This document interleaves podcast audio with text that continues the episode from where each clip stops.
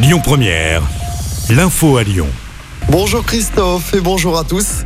Encore des perturbations sur les rails entre Lyon et Grenoble après les orages de ce week-end.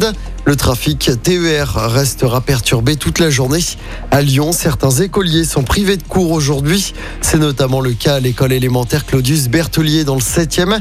Cela fait suite à l'effondrement de faux plafonds à samedi soir. Samedi, il est tombé l'équivalent de 45 jours de pluie en une heure. Les pompiers du Rhône sont intervenus une centaine de fois. Dans l'actualité locale également, le début aujourd'hui des travaux d'aménagement de la place de l'horloge à Tassin. Ça va durer pendant six mois jusqu'en novembre. Au total, 12 arceaux vélos et un anneau cyclable autour de la place seront notamment installés. Il y aura aussi un espace pour les personnes à mobilité réduite, des bancs de repos et des arbres d'ici à cet automne. La voirie sera réduite pour les voitures. Quatre blessés, dont un grave, lors d'une violente bagarre à mes yeux.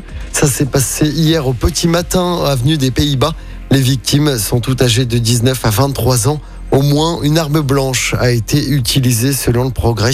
Une enquête a été ouverte, mais on ne sait pas si des interpellations ont été menées dans cette affaire.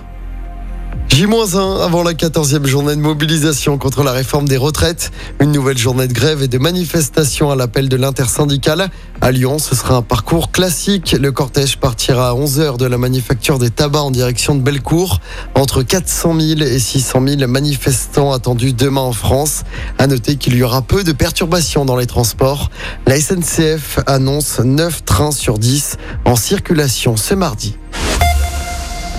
À Lyon, le festival entre Rhône Saône revient pour une seconde édition.